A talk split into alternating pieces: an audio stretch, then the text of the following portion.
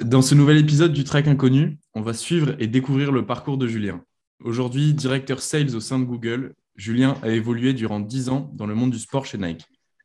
Salut Julien, je suis hyper content de te recevoir. On va pouvoir euh, rapidement partir dans ton passé et essayer d'en apprendre un peu plus sur toi. Euh, est-ce que tu pourrais te présenter nous parler de ton enfance euh, Comment tu as grandi? Ouais, bah déjà, bonjour, Quentin. Hyper ravi aussi d'être là et de pouvoir partager un petit peu. Et puis, je me sens un peu privilégié, pour, pour être honnête. Podcast franglais, on parle de personnes, de leur histoire et l'impact que le sport a eu dans leur vie. Le track inconnu. Et euh, donc, effectivement, euh, Julien Henriquez, moi, euh, donc, j'ai grandi, et, enfin, je suis né et j'ai grandi en Alsace, à Strasbourg, précisément un petit quartier nord qui s'appelle Eunheim exactement. Et effectivement, j'ai fait mes armes là-bas. Donc, euh, du primaire au collège, au lycée, tout ça dans un rayon de à peu près 2 km maximum. J'ai tout fait à pied, toute ma jeunesse. Euh, j'ai effectivement grandi là-bas, ce qui fait que j'ai aussi découvert le sport là-bas. Euh, je me suis vite, vite, vite, vite, vite pris de passion pour le foot. je me souviens encore de scènes où effectivement j'ai un grand frère qui a trois ans, trois ans plus âgé que moi et qui allait au foot et moi j'avais pas l'âge pour euh, pour être accepté. Et puis, euh, j'ai encore des souvenirs où je pleurais, j'étais en pleurs parce que lui allait au foot et pas moi. Ça, c'est mes premiers souvenirs de, de, de, de, l'amour que j'ai pour euh, le sport et le, football d'abord. Et ça, ça m'a guidé effectivement pas mal dans ma jeunesse. J'ai beaucoup, beaucoup joué au foot. J'ai effectivement touché à d'autres sports, le tennis, etc. Mais c'était le foot qui me guidait. ça, c'était clair. Ok. Et donc, est-ce que on, va passer un peu à ton parcours scolaire de, euh, du moment où tu es euh, étudiant. Euh, c'est quoi le process entre je suis au lycée, j'ai eu mon bac, qu'est-ce que je fais maintenant? Comment tu as trouvé ta voie, en tout cas au hmm. niveau scolaire? Alors, la réflexion a démarré pour moi au collège même. C'était peut-être un, peu, un peu anticipé, mais elle a vraiment démarré au collège parce que j'avais cette passion du sport. Et je crois que je m'étais fait de toute façon un peu un objectif de me dire, allez, je veux absolument être animé par ce que je fais au quotidien. J'ai un, voilà, sans, dévoiler quoi que ce soit, j'ai un, un, un, père qui a, qui a travaillé à l'usine toute sa vie, qui faisait les, les 3-8, euh, et euh, il était heureux de, le faire, mais moi, je me suis toujours dit, bon, moi, je veux faire quelque chose qui me, qui me passionne, et le sport était ma passion. Donc, j'ai toujours dit, je veux travailler dans le sport. Ça, c'était une, priorité. Et après, j'étais euh, attiré par ce, voilà, quand je regardais des matchs à la télé, par les commentateurs. J'adorais, j'adorais l'émotion qui, qui faisait passer. Faisait vivre l'événement, quoi. Et je me souviens encore, voilà, de France 98 et de Thierry Roland, etc. Tout ça, c'est des, éléments qui m'ont fait, euh, qui m'ont permis, en tout cas, de encore mieux vivre ces moments sportifs. Et ça, voilà, ça, ça me donnait envie. Et donc, mon stage de collège, euh, j'ai eu l'occasion de, euh, d'intégrer. Ouais, stage de troisième, les trois jours là. J'ai eu la chance, j'ai pu aller aux dernières nouvelles d'Alsace donc le journal euh, local, quoi, la, presse euh, quotidienne euh, régionale à Strasbourg. Et j'ai intégré le service des sports pendant trois jours. Et là, là c'était mon bonheur absolu. Moi, j'étais voilà, à fond, j'étais derrière le, derrière le PC et il y avait ce stream d'informations qui venaient, et notamment c'était la période des transferts au foot. Alors là, j'avais tous les transferts qui venaient. J'étais comme un, comme un fou, sincèrement. Et donc, je dis, je dis ça parce que, effectivement, dans ma tête, c'était clair, je voulais être journaliste sportif. Donc c'était ça. Et pourquoi je dis que ça a démarré au collège? Ben, J'ai eu cette réflexion et je me suis même inscrit au cours de latin parce qu'on m'avait dit que pour être journaliste, il fallait faire un bac L et que du coup, euh, travailler le latin, c'était bien pour mieux comprendre euh, l'étymologie et puis la, langue, la langue française, notamment la construction. Et donc, voilà, j'étais parti pour euh, journaliste sportif et donc me voilà lancé dans le latin pour aller chercher un bac L par la suite. J'intègre donc le lycée j'étais plutôt, plutôt bon à l'école, hein, euh, sans être le, meilleur élève de la classe. J'étais franchement dans les, dans les bons élèves. J'ai toujours été sérieux. Et donc, j'intègre le lycée. Et là, en fait, euh, je fais la seconde et très vite, je découvre qu'en fait, moi, je veux aller dans les filières plutôt scientifiques parce que c'est ce que j'aimais. J'aimais la physique, j'aimais la bio, j'aimais toutes ces matières-là. Et voilà, donc j'ai un peu bifurqué, mais j'avais toujours cette idée en tête de me dire, allez, mais, mais c'est pas grave, ça m'amènera quand même là où je veux aller, c'est-à-dire être journaliste sportif. Et donc, je fais euh, ce parcours et au final, euh, un peu comme tout le monde à l'époque, on se disait, bon, euh, si tu veux être dans les meilleurs, faut être bac S. Et donc, j'ai fait un bac S, mais sans, en, toujours en ayant en tête cet objectif-là. Et euh, j'arrive à la fin de mon bac S que j'ai. Euh, et puis là, je me dis, bon, en fait, je veux travailler dans le sport. Euh, la suite logique pour moi, c'est STAPS. Et donc, je me lance en STAPS. Je me lance en STAPS sans, toujours en ayant en tête que je ne veux pas être prof de sport. C'était pas ça. Je voulais pas travailler directement dans le sport en termes de coaching ou de voilà de préparateur physique ou de non. Je voulais vraiment travailler dans la filière sportive. J'avais un peu ouvert mes ouvert mes spectres et c'était plus forcément le journalisme, même si je le gardais dans un coin de la tête. Mais voilà, je travaillais, j'avais découvert un peu le business du sport et je me suis dit, bon, il y a quelque chose à faire là-dessus. Euh, et donc, je me lance en STAPS avec cette idée de, à Strasbourg, il y a, euh, à l'époque, c'était un DUG euh, qui est devenu licence pendant que j'étais effectivement, quand j'ai eu la fin, la fin de ma première deuxième année. Et donc, je me lance à faire une licence pour aller chercher un master en management du sport. Voilà. Ça, c'était j'avais défini un peu mon parcours et, et au fur et à mesure, euh, au fur et à mesure de ces trois années, j'ai un peu plus précisément défini mon, mon objectif qui était les équipementiers. Euh, j'ai eu l'occasion de travailler sur un projet puisque euh, j'avais la chance qu'en Alsace, c'est quand même pas mal de marques de sport qui sont basées là-bas, et notamment Adidas, Puma, euh, Columbia. Et donc, euh, et donc j'ai eu l'occasion de travailler sur un projet avec Puma et j'ai découvert le métier de chef de produit euh, par ce biais-là. Alors là, j'étais, euh, euh, je pense que j'ai trouvé ma voie. Je voulais devenir chef de produit football pour un équipementier. Donc petit à petit, finalement, voilà, l'entonnoir ou du moins l'objectif s'est défini. Et j'arrive à la fin de ma licence et là, je réalise qu'en fait, bon, ok, j'avais un objectif et que en fait, le, diplôme de STAPS ne m'amènerait pas là où je voulais. Il me manquait des éléments et il y avait des éléments, un, personnels, voilà, j'étais à un âge où j'avais envie de vivre des, expériences, j'avais envie de vivre l'aventure, euh, découvrir des choses, euh, me confronter à d'autres cultures. Euh, ça, c'était important. Et le deuxième élément qui était assez fondamental, c'était l'anglais, l'apprentissage de l'anglais, que j'avais effectivement listé ou coché comme étant un, critère fondamental ou une mhm. compétence fondamentale que j'allais pas acquérir à, l'université. Donc, j'avais décidé de partir aux États-Unis euh, j'ai aussi été, euh, je parlais de mon frère qui avait trois ans de plus, mais j'ai aussi été, j'ai eu l'occasion d'aller aux États-Unis pour aller voir mon frère qui lui était en, en école d'ingénieur et qui avait fait une année là-bas d'échange. Et donc j'ai découvert en allant là-bas qu'en fait il y avait des possibilités de bourse sportive parce que euh, forcément une année, une année universitaire là-bas, c'est hors de prix. Mm. J'avais exploré les pistes de possibilités d'échange dans mon université, mais autant dire que ça s'était pas fait depuis, je sais pas, 15 ans, donc en fait, euh, c'était plus d'actualité. Donc je dis, bah, il faut que je me débrouille par moi-même. Et j'ai découvert cette possibilité de bourse sportive. Et là, je me suis dit, banco, il faut que j'y aille à 200%. Je jouais à un bon niveau amateur. En foot, hein. Ouais. ouais. Ouais, toujours au foot. Ouais, j'étais toujours sur le foot à ce moment-là. Là, j'avais 100% de focus sur le foot. Jouais à un bon niveau amateur. J'étais gardien de but mais j'avais vu ma limite. C'est pour ça aussi que je, je m'étais jamais fixé de, euh, d'objectif de, devenir euh, professionnel. J'avais, j'avais un bon niveau amateur, mais bon, euh, gardien de but qui mesure 1m76, on voit vite la limite. Mmh. Donc, voilà, je sais très bien. Néanmoins, je me suis dit, bon, c'est ma passion, j'adore. Et puis, c'est quelque chose que je peux aller amener aux, États-Unis et, pourquoi pas faire fructifier là-bas. Et donc, je me suis lancé dans, la démarche d'aller obtenir une bourse, une scholarship, donc une mmh. bourse sportive aux États-Unis. Alors là, je me suis fait, je me voilà, je me suis fait un vrai plan marketing, quoi. Donc, euh, je me suis fait une vidéo. J'ai demandé à un copain de venir me filmer euh, sur des sessions d'entraînement et de match. J'ai fait un montage vidéo, j'ai fait un CV et j'ai euh, j'ai travaillé grâce à Internet à chercher vraiment tous les contacts des coachs qui pouvaient me permettre, enfin, qui avaient déjà un, un programme soccer au sein de l'université parce que toutes les universités n'ont pas de programme de, soccer. Et deuxièmement, une université qui pouvait valider mes crédits parce que je voulais pas aller là-bas et recommencer à zéro. Pour moi, mmh. c'était valider mon M1 aux États-Unis. Et donc, euh, donc j'ai fait, j'ai réussi à croiser un peu toutes les informations et j'ai abouti à une liste. si je dis pas de bêtises, je l'ai encore en tête. Je crois que j'ai eu 103 universités que j'avais dans ma liste que j'ai contactées au culot euh, avec par email. Euh, j'ai contacté en envoyant l'email et la vidéo. Et je m'en souviendrai toujours. Ça, ça c'est un process d'une année. Hein. Mmh. Euh, j'ai eu sur ces 103 euh, envois, j'ai eu, si je dis pas de bêtises, j'ai eu cinq retours. Et donc sur ces cinq retours, j'ai eu deux offres, deux offres sérieuses, concrètes euh, d'université. Après, après quelques semaines d'attente, etc. Et j'avais une offre pour université en Californie Euh, forcément, ça me bottait bien. Mmh. Et euh, malheureusement, l'université était chère et il me donnait que un faible pourcentage de bourse. Donc, j'avais pas la possibilité de, le financer.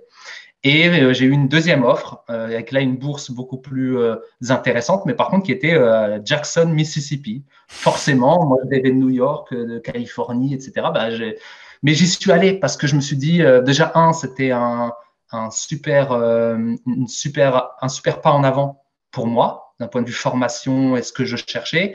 Mais en plus, je me suis dit, bon, ben, moi qui aime euh, la culture américaine, là, je vais aller vraiment au, profond, au profond. Et, là où il y a eu une, une, histoire hyper marquée, qui est toujours présente d'ailleurs, et que j'ai découvert à travers, voilà, euh, quand même, euh, ouais, un peu, beaucoup de racisme, beaucoup de pauvreté, etc. Donc voilà, c'est un autre, un autre œil. Ça a été une vraie immersion, quoi. Ah ouais, ouais, complètement. Et j'ai vécu mon aventure euh, de manière assez incroyable. Donc, j'ai fait ma quatrième, quatrième année là-bas. J'ai réussi à valider mes crédits français là-bas pour effectivement obtenir mon bachelor degree mhm. euh, à Jackson. Et j'ai vécu euh, une année de student athlete qui était assez, franchement, qui était phénoménale, qui m'a permis aussi de, personnellement, d'assouvir un peu ce, cette envie ou cette, ce rêve de, de, de, me professionnaliser dans le, dans le, foot, que je savais que j'aurais pas euh, en France ou en Europe. Mais aux États-Unis, j'ai vécu dans un univers tellement professionnel d'un point de vue structure, euh support, euh, énergie qu'il y a autour de la pratique sportive dans l'université. Mm. C'était phénoménal. J'avais l'impression d'être un professionnel. Et je, je, je, réagis sur ce que tu es en train de dire. Tu, tu penses qu'aujourd'hui, dans les, dans les universités en France, il manque cette partie sportive, mettre en avant le sport à l'université euh, qui, qui, va, on voit aux États-Unis, va bien en corrélation quand même avec euh, les études? Ah, euh, et ça. Alors, c'est complètement différent parce que le schéma sportif, il, est, construit différemment. C'est-à-dire qu'ici, le système associatif, les clubs, c'est eux qui régissent finalement le sport en France. Là-bas, là-bas non. Là-bas, c'est euh, c'est les universités et c'est du coup l'aspect privé. C'est pas des associations, c'est du, du, privé, donc notamment les universités et après forcément on connaît les clubs pro avec les, les franchises, etc. Donc c'est des schémas différents. Maintenant, ce qui est certain, c'est que l'énergie que j'ai vécu, j'ai vécu là-bas, que j'ai eu là-bas, mmh. euh, ouais, je la retrouve pas en France. Même à travers les clubs, on a une, sorte d'affinité pour le club de notre coin ou de notre quartier, etc. Mais franchement, ça a rien à voir, quoi. Euh, euh je, retrouve vraiment, vraiment le côté euh, affinité qu'on a avec notre club de cœur qui, qui, est un club professionnel. Je le retrouve là-bas avec le club universitaire et du coup, on est fier d'en avoir fait partie toute notre vie. Et on se retrouve, il y a des, des, des concepts d'alumni où en fait, on se retrouve effectivement avec les anciens. Je suis contacté chaque année pour faire partie de, de la rencontre parce que chaque année, il y a une rencontre entre l'alumni et du coup l'équipe. Donc, il y, a, il y a une sorte d'histoire ou d'historique ou d'héritage que du coup, effectivement, on n'a pas. Nous, sincèrement, en France, si je suis honnête, ce qui nous raccroche à l'université ou à, ou à l'école dont on fait partie, bon, il y a peut-être la promotion, ok, mais finalement, on s'en détache très vite hein, de l'école qu'on a fait. Là-bas, elle reste grâce au sport. C'est pas le diplôme, c'est le sport hein, qui fait que on reste attaché à, à, à, l'université ou à l'école qu'on a, qu'on a, qu'on a fréquenté.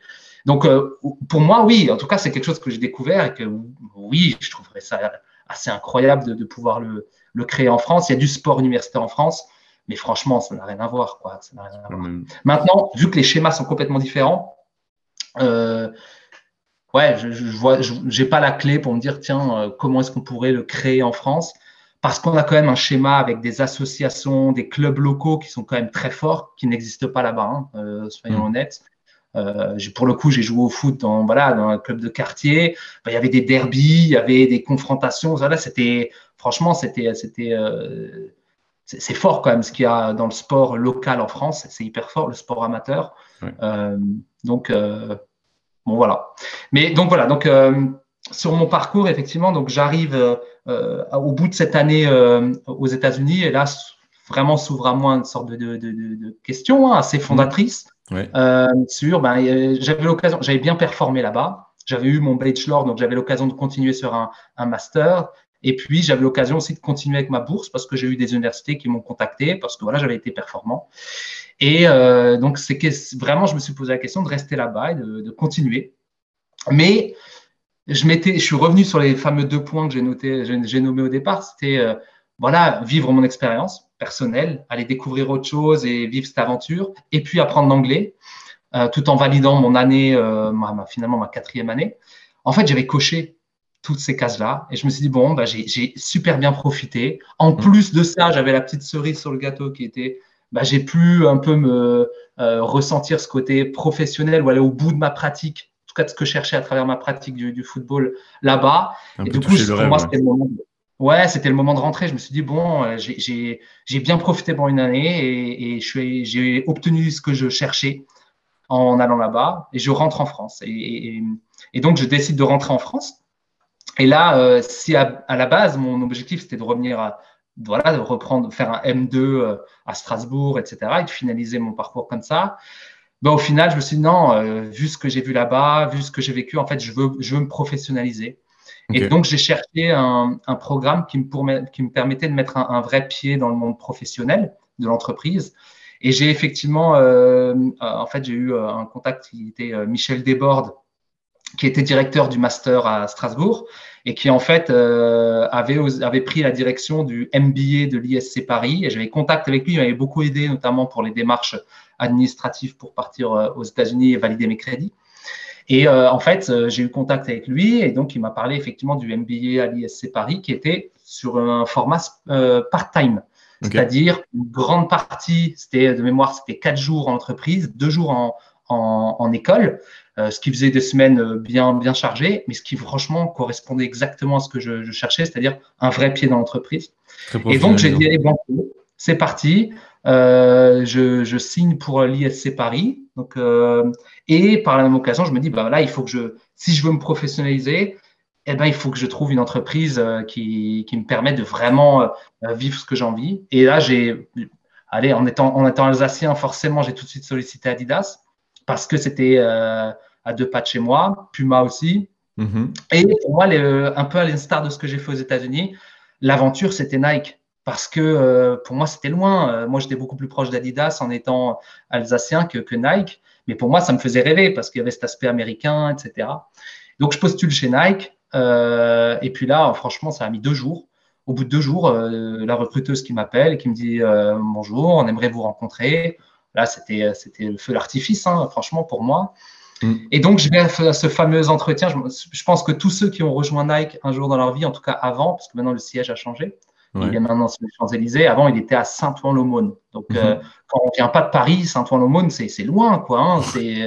c'est, presque l'Oise, quoi. Donc, euh, j'arrive à cet entretien et je crois que tout le monde a la même histoire du premier entretien chez Nike. C'est bon, je suis arrivé, moi je suis pas arrivé en retard parce que je suis hyper prévoyant, mais c'est un, c'est assez, un, un, parcours du combattant quoi. Hein, donc, euh, ah non, donc c'est assez, donc voilà, je fais ce parcours du combattant et j'arrive pour la première fois chez Nike, je fais mon entretien et en fait, euh, il s'avère que la, la manager, euh, manageuse ou manager qui recrutait était américaine, euh, qui venait du Wisconsin et euh, et elle a, elle, a, elle, a, elle a tilté avec cette expérience que je lui ai racontée des États-Unis et de tout ce que je viens de partager sur le fait que j'ai effectivement eu la démarche d'aller chercher une scholarship, d'envoyer des CV, etc. Et d'aller d'atterrir au, au, enfin, fond du Mississippi.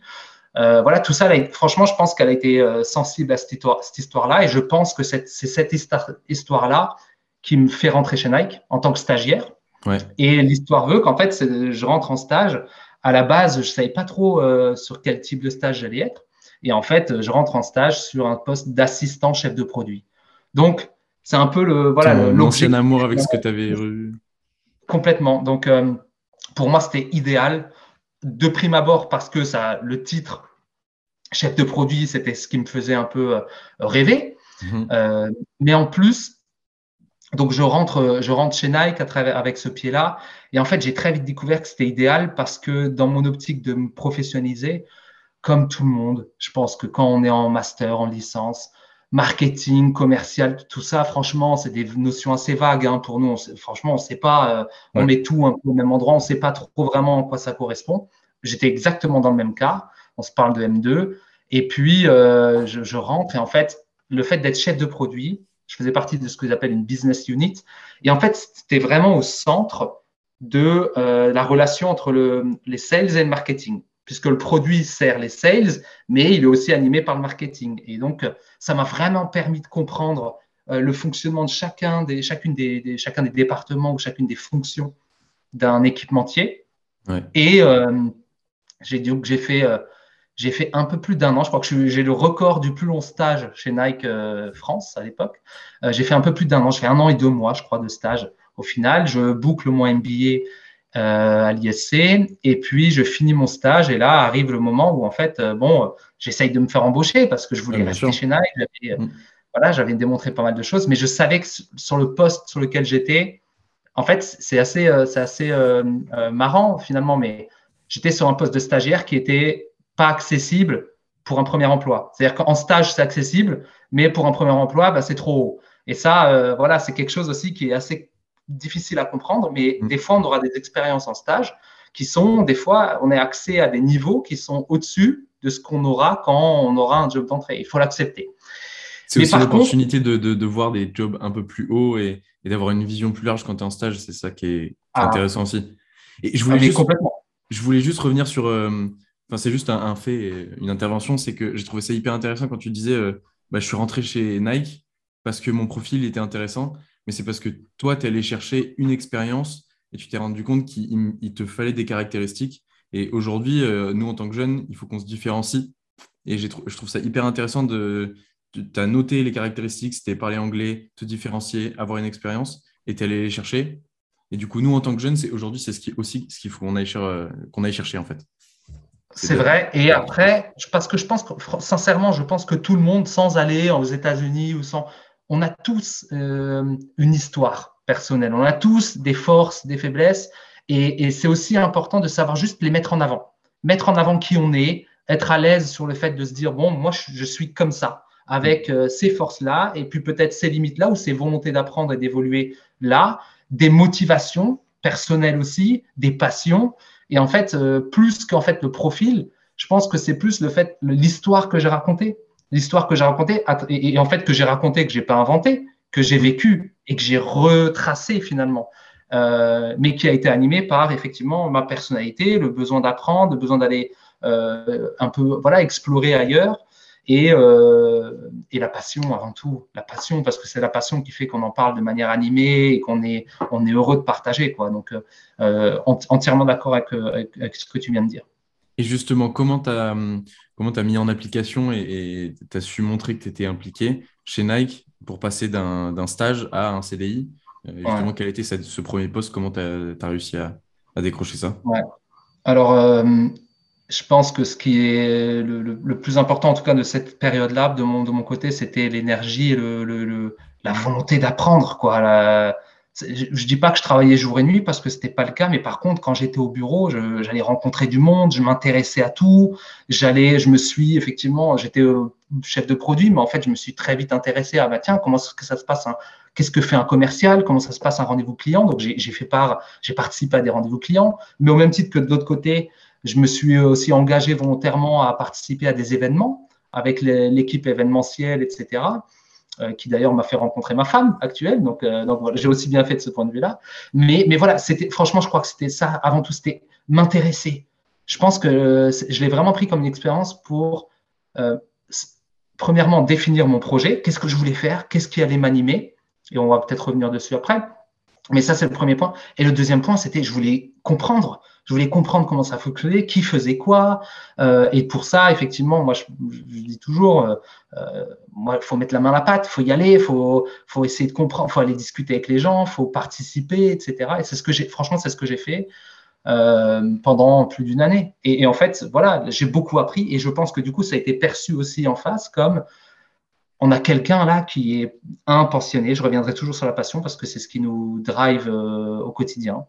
Euh, donc, qui est passionné, qui a envie d'apprendre euh, et qui, partage avec les autres. Parce que quand on fait partie d'une entreprise, il y a aussi ce sens-là, c'est de pas être individualiste, mais plutôt d'être dans le partage, etc. Et après, le dernier point qui est hyper important, énergie positive.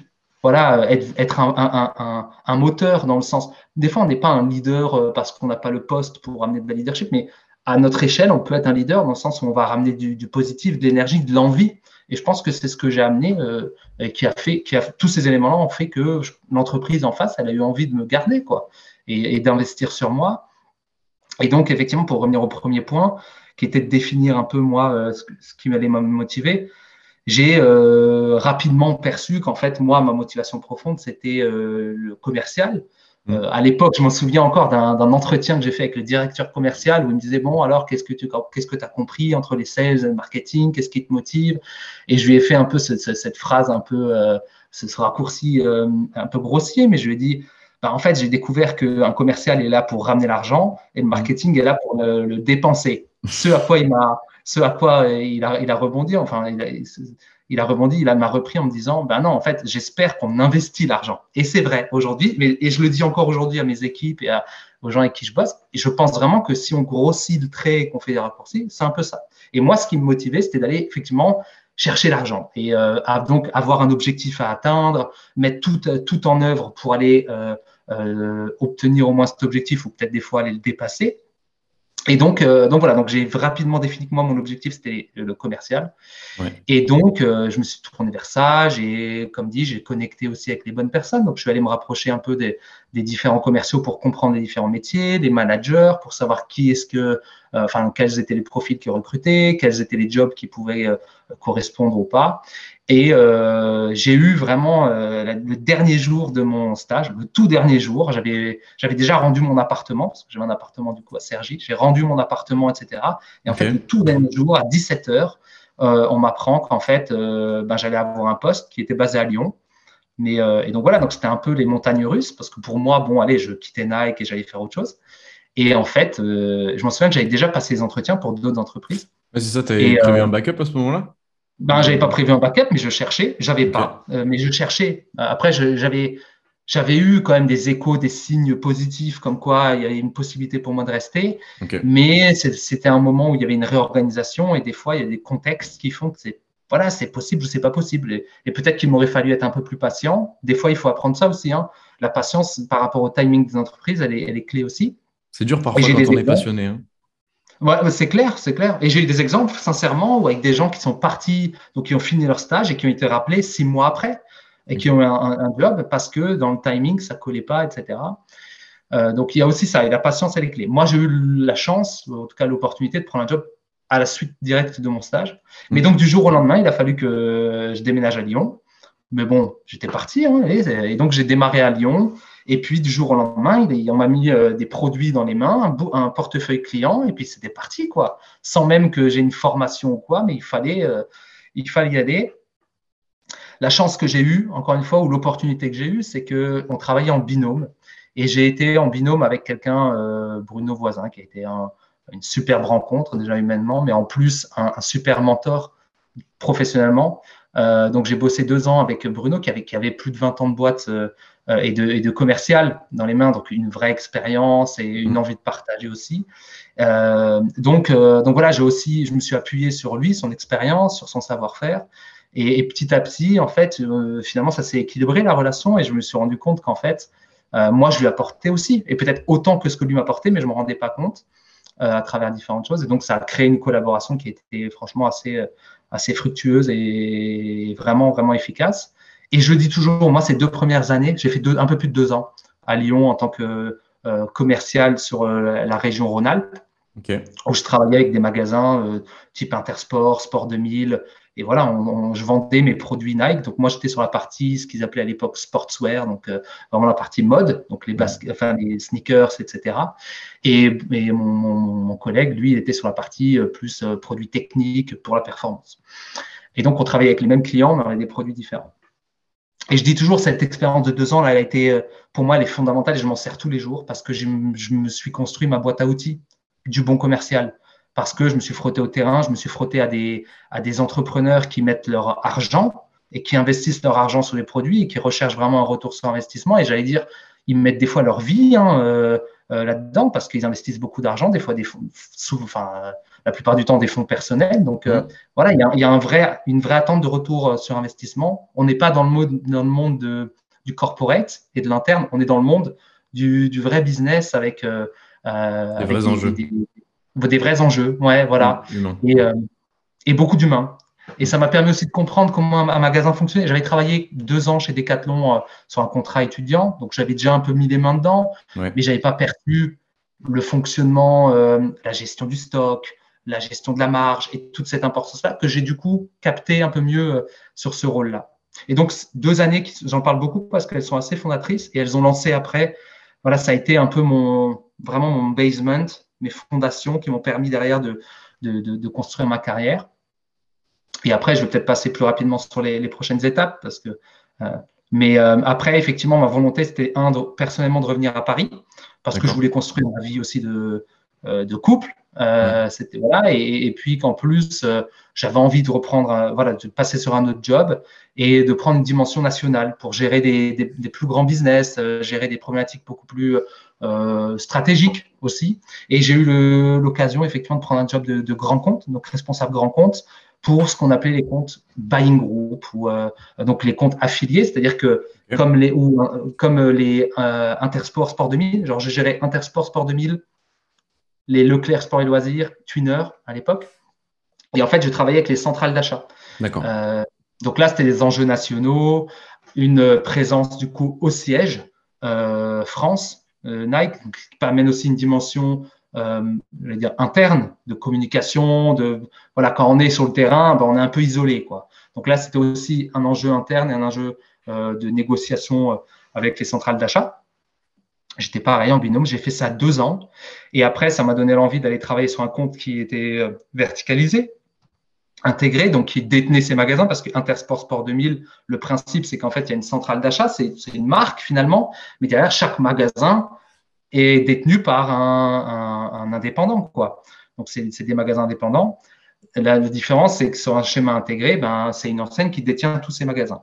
Et donc, euh, euh, j'ai eu l'opportunité de passer sur le compte Decathlon, qui avait effectivement, euh, où effectivement il y avait la France, mais il y avait aussi tout, tout l'enjeu international. Decathlon, une chaîne intégrée, le plus gros compte français et un enjeu international. Donc là, il y avait non seulement la relation interne avec le, le, siège français, mais surtout avec le siège européen. Donc, je montais aussi en termes de, de, discussion. Il y avait l'anglais qui, du coup, venait en, rentrer dans, dans, dans, la danse, etc. Et puis les négociations n'étaient pas du même, du même niveau. Euh, je le dirais toujours, hein, euh, Decathlon, pour moi, ça a été, le, le, d'un point de vue sport, ça a été le compte le plus professionnel avec lequel j'ai, bossé. C'était très structuré, une, des, des, travailler sur des indicateurs de performance qui nous, permet, qui nous permettaient vraiment de mesurer ce qu'on faisait.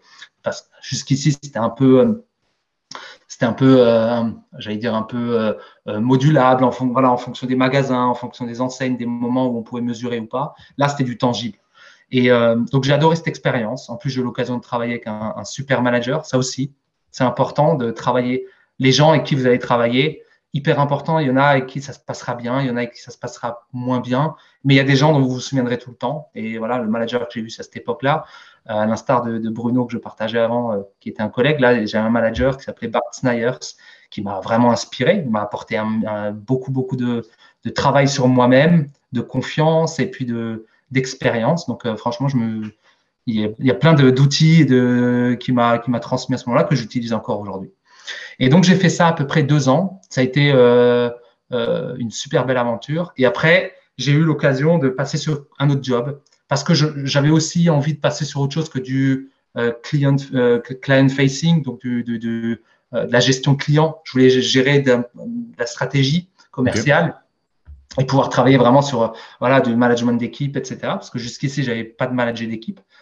Et en fait, j'ai eu l'occasion très jeune, parce que je crois que j'avais 27 ans, de prendre un job qui était bon, peut-être j'étais peut-être le plus jeune sur ce type de rôle-là hein, au sein de Nike, Nike Europe. Donc, j'étais, euh, je suis devenu euh, directeur commercial pour des catégories de produits, ce qui s'appelait catégorie sales director. Et là, j'ai eu en main les catégories euh, Nike Running et Nike Training pour la France d'abord. Donc, j'étais en charge de la stratégie commerciale pour les marques Nike Running, Nike Training. J'avais une équipe à manager. Et puis, mon idée, c'était vraiment d'aller impulser la stratégie à travers tous les réseaux de distribution qu'on avait, tous les panels de produits pour aller gagner des parts de marché. En fait, c'était ça. Hein. Euh, donc avec, avec Dembo Challenge. Et en fait, ce job-là, très vite, il y a eu réorganisation.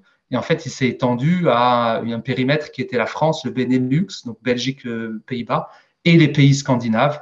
Donc, c'était neuf, neuf pays au total, euh, qui, voilà, qui amenaient une dimension encore différente. Très, très vite évolué quand même. Hein ouais, très, très vite. Moi, été hyper rapide.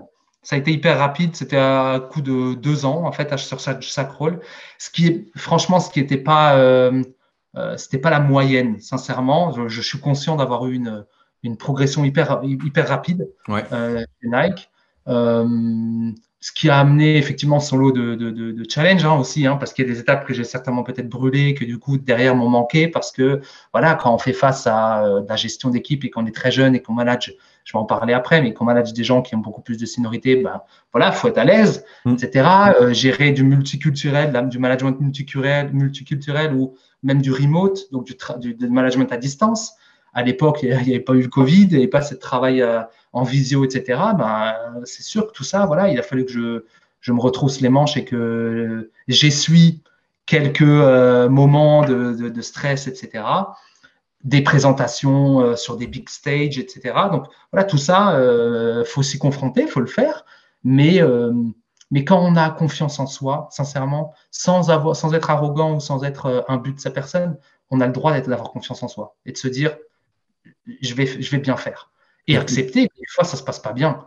Euh, demander aussi d'aide, regarder ce qui se passe. Parce que je, quand j'évoque des mentors, etc., je ne dis pas que je me suis focalisé sur des gens, mais il y a certaines personnes où je me suis dit, bah, là, je peux apprendre énormément. Et ce n'était pas euh, opportuniste, c'était un échange, c'était une collaboration et, j'espère avoir apporté autant aux gens euh, dont, je parle que, le, que eux m'ont apporté, j'espère. Mais voilà, c'est tout ça qui fait que, ok, ça va vite, mais finalement, on se sent prêt. Et moi, je me sentais prêt. Sincèrement, je me sentais prêt. Je pense que euh, l'histoire m'a donné raison. J'ai été performant. Euh, mais ce qui, peut-être avec le recul aussi, là, cette progression fulgurante, bah forcément qu'elle a amené de l'envie aussi. De voilà, bah, il fallait que ça bouge. Moi, je suis quelqu'un. Euh, au bout de deux ans, je le sais, je me lasse. je, je me lasse pas, mais j'ai envie d'autre chose. J'ai envie de, de plus, quoi. Et, ça, faut aussi que euh, je pense aussi que ça vient de notamment cette progression où en fait tous les deux ans j'ai changé. Donc je me suis peut-être habitué à ça. Donc voilà, mais oui, oui, ça a été assez rapide. Et donc je prends cette casquette-là. Et là, ça, ça correspondait à un moment aussi où dans ma vie privée, je suis devenu, euh, je me suis marié, je suis devenu papa. Et là, en, en travaillant, en travaillant sur neuf marchés différents, en manageant des équipes un peu partout, ça me demandait du déplacement. Et moi, j'étais engagé dans ce que je faisais. Et à un moment donné, c'était trop pour moi dans le sens où je m'y retrouvais plus. Moi, voilà, je, je suis devenu papa. Euh, je, je, je sais pas, j'ai pas trouvé un nouveau sens dans ma vie, mais voilà, l'équilibre, en mm. tout cas, euh, a été modifié. Et il a fallu, enfin, en tout cas, j'avais envie d'investir plus de temps à euh, être présent, proche de, de, de, ma famille, etc. Et donc, j'ai décidé de, de, Ça correspondait aussi au moment où j'avais près de, près de 11 ans chez Nike. J'ai dit, bon, ok, je suis passionné, etc., mais j'ai pas envie d'être monsieur Nike. C'est-à-dire que dans ma famille, dans mes amis, j'étais monsieur Nike. J'étais monsieur Nike. de toute façon, c'est Nike. Euh, et, franchement, c'était une étiquette qui, j'allais dire, m'allait bien. Mais je me disais quand même, non, mais je veux pas être monsieur Nike. Je veux être, euh, je veux être ouvert. Je veux comprendre un peu plus de choses. Je veux voir d'autres choses. Euh, donc, tout ça a fait que, tous ces critères-là, tous ces, ces, éléments-là ont fait que je me suis dit, bon, allez, c'est le moment de partir. Et, et donc, j'ai eu l'opportunité de, euh, je ne sais plus comment ça s'est passé, je me suis fait contacter sur LinkedIn par Levis, qui cherchait un directeur commercial pour la France. Et là, je me suis dit, ben, allez, Banco, il y a France, Levis, donc je retrouvais ce côté marque, euh, culture américaine, leader de son marché, et euh, par contre un ancrage plus local. Et puis, on m'a commencé à me parler du, du, du, challenge qui était effectivement de chercher des nouvelles opportunités. Et j'aimais bien, j'ai bien aimé, en fait, cette, euh, cette, idée de me dire, allez, il va falloir euh, creuser, trouver des nouvelles solutions, amener une nouvelle énergie. C'était un, un, une équipe qui n'avait pas eu de directeur commercial pendant deux ans. Donc, je savais très bien qu'il va falloir, il allait falloir réengager l'équipe, mmh. etc. Et c'était une équipe qui était hyper expérimentée. Un job très euh, challengeant, là. Ça, ouais, challengeant, avec, avec aussi le titre.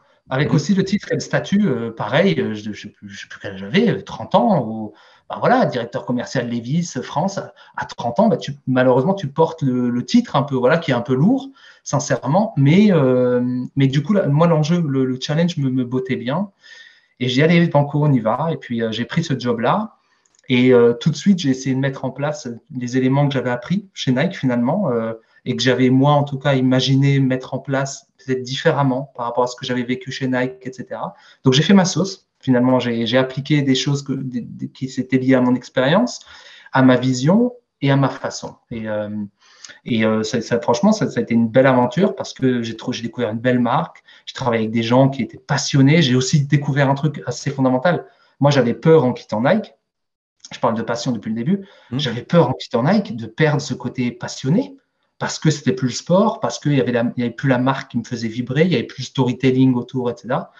Et en fait, j'ai découvert euh, très rapidement qu'en rejoignant Levis, mais en fait, les gens, ils étaient tout autant, même voire plus passionnés par euh, les jeans Levis et la marque Levis que ce que les gens chez Nike étaient passionnés par la marque Nike. Moi, je quittais quand même une entreprise où il ne faut pas oublier, les, enfin, les gens étaient tatoués Nike. Il y avait des gens qui étaient tatoués avec le, swoosh et le logo Nike, etc. Et en fait, j'ai rejoint une autre entreprise où en fait, je me suis rendu compte y avait des gens qui étaient tatoués Levis. Et là, je me suis dit, ah ouais, en fait, en fait ça existe ailleurs. C'est-à-dire qu'on hmm. on m'avait toujours dit, bon, l'air n'est pas plus verte ailleurs. Peut-être, mais elle n'est elle est pas moins verte, elle est, elle est, elle est, d'un vert différent. Et c'est hmm. ça qui a fait la, beauté de la, chose, c'est que en sortant de cette première expérience, je me suis dit, en fait, il y a un monde, il y a un monde autour. Ce que j'avais perdu, sincèrement, j'avais perdu un peu en perspective parce que quand on est dans une entreprise, il y a une culture forte, il y a des messages, on a l'impression qu'on fait partie de la meilleure entreprise du monde et que le monde, c'est que cette entreprise-là. Surtout avec Nike, qui, est, bah oui, qui est un leader bah de son marché, et du coup, ouais. Forcément, euh, en interne, on rigolait, on rigolait souvent, mais on se parlait de secte. Et c'est, c'est pas du tout une secte, mais il y a un peu cette mentalité de c'est une communauté, quoi. Euh, mm. et, euh, et, donc voilà, donc je suis sorti de la communauté, j'ai découvert un monde. Euh, j'ai redécouvert le monde. Et donc, en fait, ça m'a donné aussi l'idée de me dire, en vrai, je veux pas être attaché à une entreprise toute ma vie. Je veux mener mon parcours et apprendre, un peu comme des voyages finalement. Voilà, faire des voyages et apprendre, euh, prendre des différentes cultures, des différentes expériences, euh, et puis voilà, me faire mon propre ma propre culture et ma propre expérience. Et donc, j'ai fait deux ans Levis, et puis ça se passait bien, jusqu'à un moment où il y a Google qui, me contacte. Et là, alors là, j'ai toujours été forcément avec l'évolution du retail, avec l'évolution de, du parcours d'achat consommateur, etc. Le digital était important pour moi. Mhm. Et j'avais l'impression vraiment d'être novice, euh, euh, novice totalement. Et là, quand Google me sollicite au début, franchement, euh, je, suis assez, sceptique en me disant bon, mais ok, mais ils doivent se tromper quoi.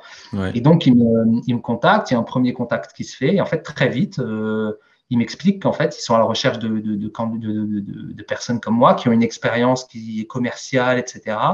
Et, euh, et, que le digital, enfin les connaissances digitales ou l'expérience digitale ne sera pas du tout limitante, ou le manque en tout cas ne sera pas limitant. Donc je me dis ok, je creuse et j'affine, et puis euh, de fil en aiguille, je rejoins Google euh, sur un poste effectivement de, de manager commercial sur le marché français, toute industrie confondue. Donc là, je suis sorti du monde du retail, des marques. Je travaille avec tout type d'industrie, que ce soit du, euh, j'en sais rien, moi, des agences immobilières, du voyage, du tout type d'entreprise. Et je travaille encore avec des acteurs du sport et du retail que j'ai retrouvés sous une casquette Google. Euh, et je découvre une autre culture d'entreprise qui est beaucoup plus tech. Euh, le sport est, pas une passion, mais tu retrouves des gens qui sont passionnés de sport. Donc le sport guide toujours, franchement, il guide toujours même mon quotidien, j'allais dire, parce que voilà, je me retrouve avec des collègues à discuter de, de, l'activité sportive ou de ma pratique. Je travaille avec des, des, acteurs du sport néanmoins, et je travaille avec des acteurs qui ne sont pas du sport, mais qui ont, sont intéressés mmh. par le, sport et qui ont envie d'investir sur le sport. Mais j'ai toujours le sentiment, j'ai toujours le sentiment de, travailler en faveur du sport. En tout cas, c'est mon moteur, quoi. Donc, euh, donc voilà, voilà mon parcours à, aujourd'hui. Est-ce que c'est trop cool enfin, C'est un parcours de dingue en vrai. Euh, moi qui suis jeune étudiant en école de commerce, ça, ça, fait rêver quand même ce genre de parcours euh, dans des très grosses boîtes. J'ai une question c'est euh, toi en tant que manager, quels ont été les gros challenges? Tout à l'heure, tu parlais de challenges par rapport à des équipes. Tu as été manager très jeune, très vite.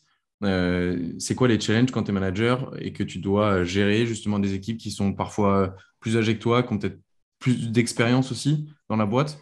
Euh, c'est quoi les challenges? Comment, comment on fait en fait? Hmm. euh, Alors, le, challenge, c'est euh, de vouloir, de, se croire ou de, de, croire que parce qu'on est manager, du coup, on sait mieux. on sait mieux et donc, du coup, on va dire quoi faire. Ça, c'est le gros challenge parce qu'il y a beaucoup de managers qui, du coup, ça s'appelle des fois du micromanagement, mais qui se sentent, de par la responsabilité et le rôle, finalement être euh, en charge de bah, je te dis quoi faire et toi tu exécutes. Ça, euh, ça c'est le challenge. Hein. On peut vite rentrer là-dedans parce que euh, un manager va lui demander d'atteindre des objectifs et de mettre en place des choses, etc. Et en fait, tout l'enjeu du rôle de manager, c'est d'engager l'équipe, d'engager les gens de l'équipe effectivement dans ce chemin-là, dans, ce, dans, l'objectif qui est fixé, etc. Mais sans, sans sans être dans limiter les, le, le, champ d'action et de dire il faut que tu fasses ça et que ça et ça c'est bien, ça c'est pas bien. Voilà, donc le, le challenge c'est de tomber là-dedans parce que forcément c'est simple. C'est plus simple, ça paraît plus simple de dire ok moi je te dis quoi faire et toi tu fais comme ça en tant que manager, je suis sécurisé, je sais que le job va être fait. Et toi, en tant que, que euh, euh, individuel contributeur, bah, tu vas savoir aussi quoi faire et donc tu vas être, tu vas être bien vu. Voilà. Ça, malheureusement, ça limite beaucoup de choses. Donc, pour moi, le challenge, ça a été ça, c'était de passer de la vision de, en fait, un manager, c'est un chef. En fait, moi, j'ai grandi un peu avec cette notion. Hein. Ah, mon chef, mon chef, ça. Et, euh, et en fait, non, le manager n'est pas le chef. Le manager, c'est un coach, un guide, un, un, un responsable, ok, mais c'est pas un chef. Euh, moi, j'ai jamais vu comme ça. Moi, j'ai toujours été un, un, manager dans, plutôt participatif. Donc, moi, je me mets dans l'équipe. Je suis pas au-dessus de l'équipe, je suis dans l'équipe. Euh, et par contre, ma responsabilité, c'est d'être certain que l'équipe sache où elle doit aller, d'avoir le cap. C'est un peu voilà, hein, comme un navigateur ou comme un pilote d'avion, savoir où on va, hyper important. Et ensuite, d'être préparé pour euh, les, différentes, euh, euh, les différents obstacles qu'on peut rencontrer. Donc toujours avoir l'œil effectivement sur le cap, mais être préparé du, mieux qu'on peut pour être ajuster la trajectoire pour arriver à la bonne destination. Pour moi, c'est ça. Et à l'intérieur de ça, il y a quoi? Il y a des notions de c'est quoi le secret? Pour moi, c'est de l'humain, donc c'est du respect, du respect et, franchement de, l'ouverture d'esprit, parce que ça veut dire que dans une équipe, il peut y avoir des perspectives différentes, on peut penser différemment, on peut avoir des expériences différentes, on peut être, avoir aussi des, pareil, un des challenges pour moi, ça a été, moi j'étais quelqu'un qui partageait pas du tout les émotions. je me disais que au travail, il faut être sérieux. Voilà. En fait, j'ai découvert que non. En étant manager, j'ai découvert que non. J'ai dit non. En vrai, la vraie beauté et la vraie intelligence, c'est de savoir gérer les émotions et d'être OK avec le fait de, ben, il y a des jours où on est bien, il y a des jours où on n'est pas bien. Et c'est OK avec ça. Il faut, et en tant que manager, il faut savoir le comprendre. Et il faut aussi savoir le partager. Parce que moi aussi, personnellement, il y a des jours, je me lève, ben, j'ai moins envie que d'autres. Et c'est normal. Il faut gérer les temps forts. C'est comme un athlète. Il gère les temps forts et les temps faibles. Donc ça, c'est important. Donc du respect, euh, d'ouverture d'esprit pour pouvoir créer une relation de confiance. Et ensuite, c'est aussi se mettre dans une position de je suis manager, ok, mais ça ne m'empêche pas que moi, je peux encore me développer. C'est pas parce que je suis manager que ça y est, je suis arrivé là où je devais arriver. Non, je, hmm. et, je peux apprendre des gens. Et moi, j'apprends avec les gens avec qui je travaille, très sincèrement, au quotidien. Hein. Et ça aussi, par rapport à ma position d'avoir été un jeune manager, bah, de toute façon, j'ai toujours un peu eu cette humilité de me dire, bah, en fait, je suis entouré de gens qui ont quand même plus d'expérience que moi. Donc, il faut que je me mette en position aussi d'apprendre. Et je m'en souviendrai toujours, euh, quand j'ai pris cette première, pour la première fois à 27 ans là, le rôle de, de catégorie Sales Director, je faisais donc partie du comité euh, euh, ce qu'il appelait le staff, le comité de direction commerciale. J'ai passé trois mois à me mettre au bout de table et à écouter. J'ai pas dit un mot parce hmm. que je voulais absolument pouvoir, un, d'abord me mettre en position de, OK, je veux apprendre, je veux comprendre, je veux voir comment ça se passe avant de, voilà, avant de, de, de, de, me, de me faire voir ou quoi que ce soit. Et, ça aussi, c'est le fait de, voilà, de d'avoir un peu d'humilité, etc. Donc ça, c'est important. Et ensuite, je crois que le dernier point, en tant que responsable, c'est aussi euh, montrer qu'on on est là dans les bons et dans les mauvais moments. C'est-à-dire que dans les bons moments, on est là pour célébrer les victoires et on met en avant son équipe. Et dans les mauvais moments, on est aussi là pour supporter. Et on sait dire quand ça va pas, mais par contre, on apporte de l'aide, etc. Et ça, c'est aussi important parce que un chef, il peut se dédouaner. Un chef, il va dire, bah, toi, tu es nul ou toi, tu es bon. Un manager, pour moi, il dit pas, toi, tu es nul ou toi, tu es bon. Il dit, ben, euh, il donne des axes de développement, dans les deux cas. Parce qu'un bon, il peut devenir très bon, et un qui est sous-performant, ben, il peut mieux performer. Voilà. Donc euh, voilà un peu euh, ma vision en tout cas du, management et, ce que j'ai perçu comme étant un challenge et que j'ai réussi en tout cas de mon point de vue à, tourner en comme force. Voilà. Et, et aujourd'hui, pour moi, la plus grande démotivation, c'est même plus le côté commercial, c'est le côté coaching, management. Ça, c'est vrai, c'est ma grande motivation du. ouais, c'est une vraie, évolution que j'ai eue. Tu parles, beaucoup de, soft skills là. On, arrive sur la fin du podcast, mais euh, on va essayer de, finir sur euh, un mot un peu sur les soft skills. Aujourd'hui, un, étudiant, euh, quels sont les axes de développement qu'il doit mettre en place tu vois, par rapport à ces soft skills? Pour demain devenir un bon manager ou être bien managé et, arriver à, évoluer au mieux pour lui en fait Ouais. et ce qui doit mettre en place, je pense qu'on revient à la discussion qu'on a eue avant sur le fait juste d'être soi-même. Non, d'être soi-même et on a tous des forces, on a tous des faiblesses, on a tous une expérience. Euh, l'autre à côté, il n'est pas mieux, moins bien, il est différent.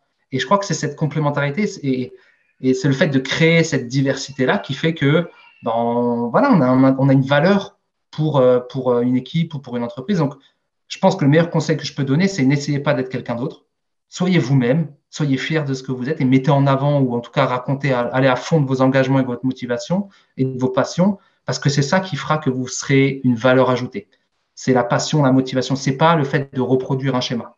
Ça, malheureusement, reproduire un schéma, euh, en plus dans l'ère dans laquelle on est avec euh, des algorithmes, etc. Reproduire un schéma, un robot peut le faire. Voilà. Être une personne, c'est plus compliqué. Il faut, il faut bah vraiment s'épanouir et, euh, et, ouais, et montrer la vraie personne qu'on est. Euh, merci beaucoup, Julien, pour euh, le partage de ton expérience, ton parcours. C'était hyper intéressant. J'espère que ça vous a plu. merci beaucoup. Avec, grand plaisir. Vous avez aimé le podcast et vous voulez nous soutenir? Le meilleur moyen, c'est de laisser 5 étoiles sur votre plateforme d'écoute préférée. Ciao